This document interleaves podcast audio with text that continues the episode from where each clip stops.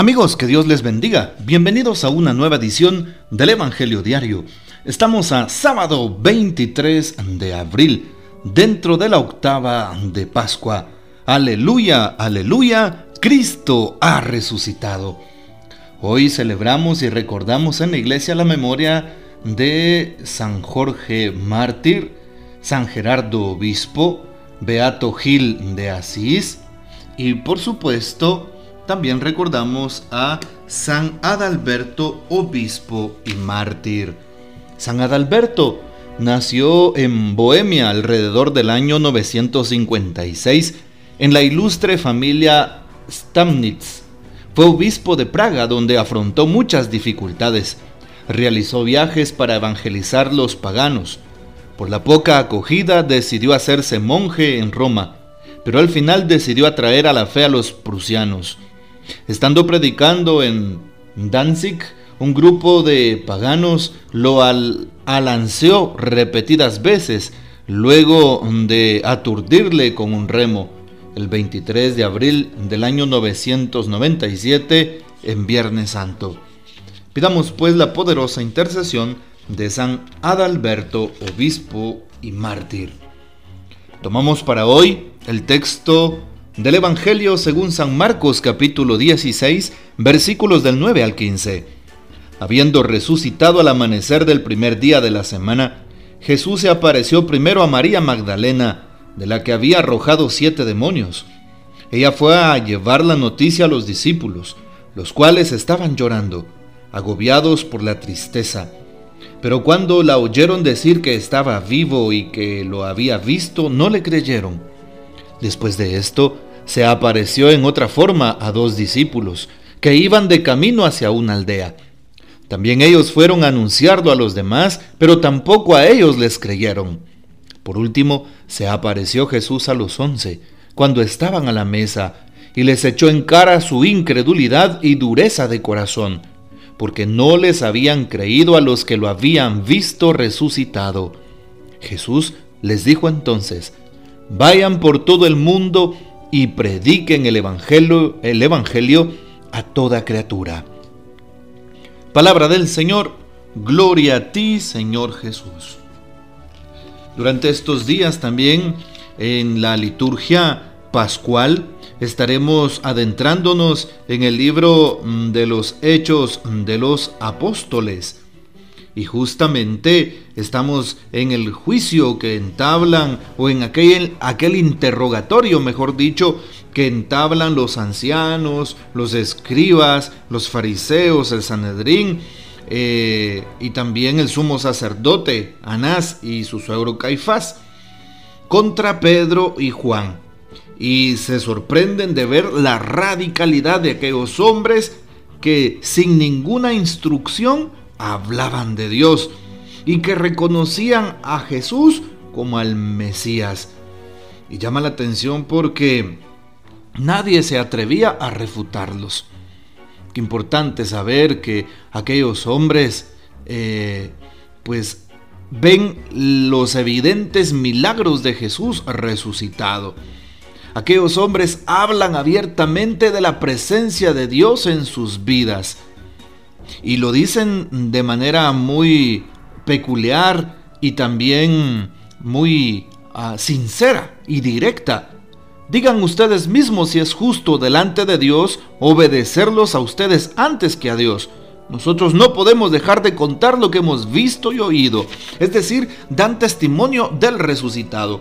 Y para llegar a dar este testimonio, para hablar abiertamente de Jesús, para convencerse necesitaron pasar por un proceso largo de fe. Es más, cuando Jesús murió, sabemos que los apóstoles, que los discípulos, que el grupo de mujeres y hombres que lo seguían, estaban tristes, cabizbajos, sin esperanza. Y claro, pues se tenían que esconder porque tenían temor, ya que pensaban que el maestro los había abandonado, que había muerto y que todo se había terminado e hicieron un proceso de fe. Cuando Jesús se aparece a María Magdalena, no le creen. Cuando se aparece a los discípulos de Maús, dice el texto de hoy, San Marcos 16, y no les creen. Se aparece a otros discípulos y tampoco les creen. hasta que Jesús se les aparece. Y ahí viene el proceso de fe. Es un proceso de fe de los hombres y mujeres de todos los tiempos. ¿Cuánto nos cuesta creer en Dios? ¿Cuánto nos cuesta confesar nuestra fe pascual en Él, en reconocerlo en el Evangelio, en la palabra, en reconocerlo en la vida diaria, en saber que Jesús está con nosotros a pesar de nuestras debilidades, de nuestras dificultades, de los problemas de la vida, de los achaques en la familia, de las enfermedades que nos agobian, de la falta de fe y de incredulidad, de aquella persecución que tenemos? De las crisis económicas y de tantas otras cosas más. Nos cuesta creer y confiar en Dios como aquellos apóstoles. Les costó creer que Jesús estaba resucitado. Y para llegar a la fe que nos dice el libro de los Hechos de los Apóstoles, pasaron por un proceso. Un proceso de confianza, un proceso de enamoramiento, un proceso de eh, renuncia Así es, de renuncia de todas aquellas ideas que tenían en su mente y en su corazón de no creer, de no confiar en la palabra que Jesús les había dado. Yo he de resucitar al tercer día. El Hijo del Hombre tiene que morir, padecer en la cruz y resucitar. Y les costó creer. ¿Cuánto no te cuesta creer a ti que estás en tu quehacer cotidiano? A ti que tienes que tomar una decisión de vida, a ti que te hace falta el empleo, a ti que estás pasando por una crisis o un problema difícil. ¿Cuánto te cuesta creer a ti también que en algún momento has tenido ideas difíciles con respecto incluso a quitarte la vida? ¿Cuánto te cuesta a ti que has tenido eh, momentos de persecución, de crítica, de señalamiento y de confiar en Dios? ¿Cuánto te cuesta a ti que has vivido tal vez algún antitestimonio en tu casa, en iglesia, con amigos? Te cuesta retomar tu fe o confiar de nuevo. Tú que has recibido una traición en tu vida, también a ti te habla hoy el Señor. Cree y confía en Dios porque Él resuelve todo. Jesús está con nosotros y se lo dice a aquellos hombres. Y dice el texto de hoy, San Marcos 16, 9, 15, que Jesús al aparecerse a los discípulos les echa en cara la dureza de su corazón, su incredulidad. Y por eso una oración muy breve sería, Señor, ten misericordia de mí. Señor, perdona mi falta de fe. Señor, ayúdame a creer y a confiar. Dame la gracia, Señor, de poner en ti la mirada de mi corazón, de confiar solo y plenamente en ti, Señor, y no en los achaques, embates y problemas de este mundo. Incluso en medio de tus caídas, en medio de tus tentaciones, en medio de tus pecados, Jesús te invita a que creas, a que confíes, a que confieses esa fe pascual en Él.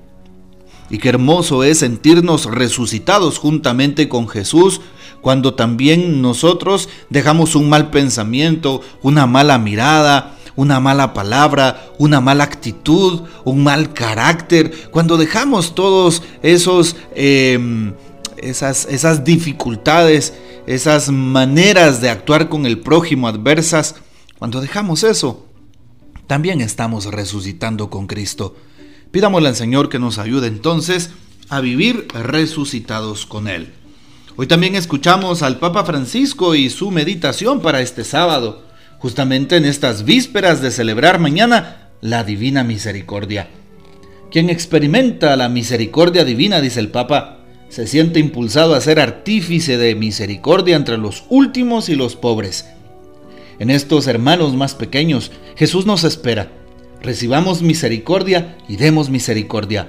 Vayamos a su encuentro y celebremos la Pascua en la alegría de Dios. A esto nos invita precisamente el Papa Francisco. Bueno, Pidámosle al Señor entonces que nos fortalezca, que nos ayude a vivir con sinceridad este tiempo y aprovechar este tiempo con los signos propios de la resurrección para vivir con alegría el gozo de que Jesús está resucitado, de que vence en nosotros el pecado, de que vence las tinieblas, la oscuridad, de que nos da la esperanza de una vida nueva y en el reino de los cielos la vida eterna. Que el Señor nos bendiga que María Santísima nos guarde y que gocemos de la fiel custodia de San José. Y la bendición de Dios Todopoderoso, Padre, Hijo y Espíritu Santo, descienda sobre ustedes y permanezca para siempre. Amén. Comparte este audio y hasta mañana.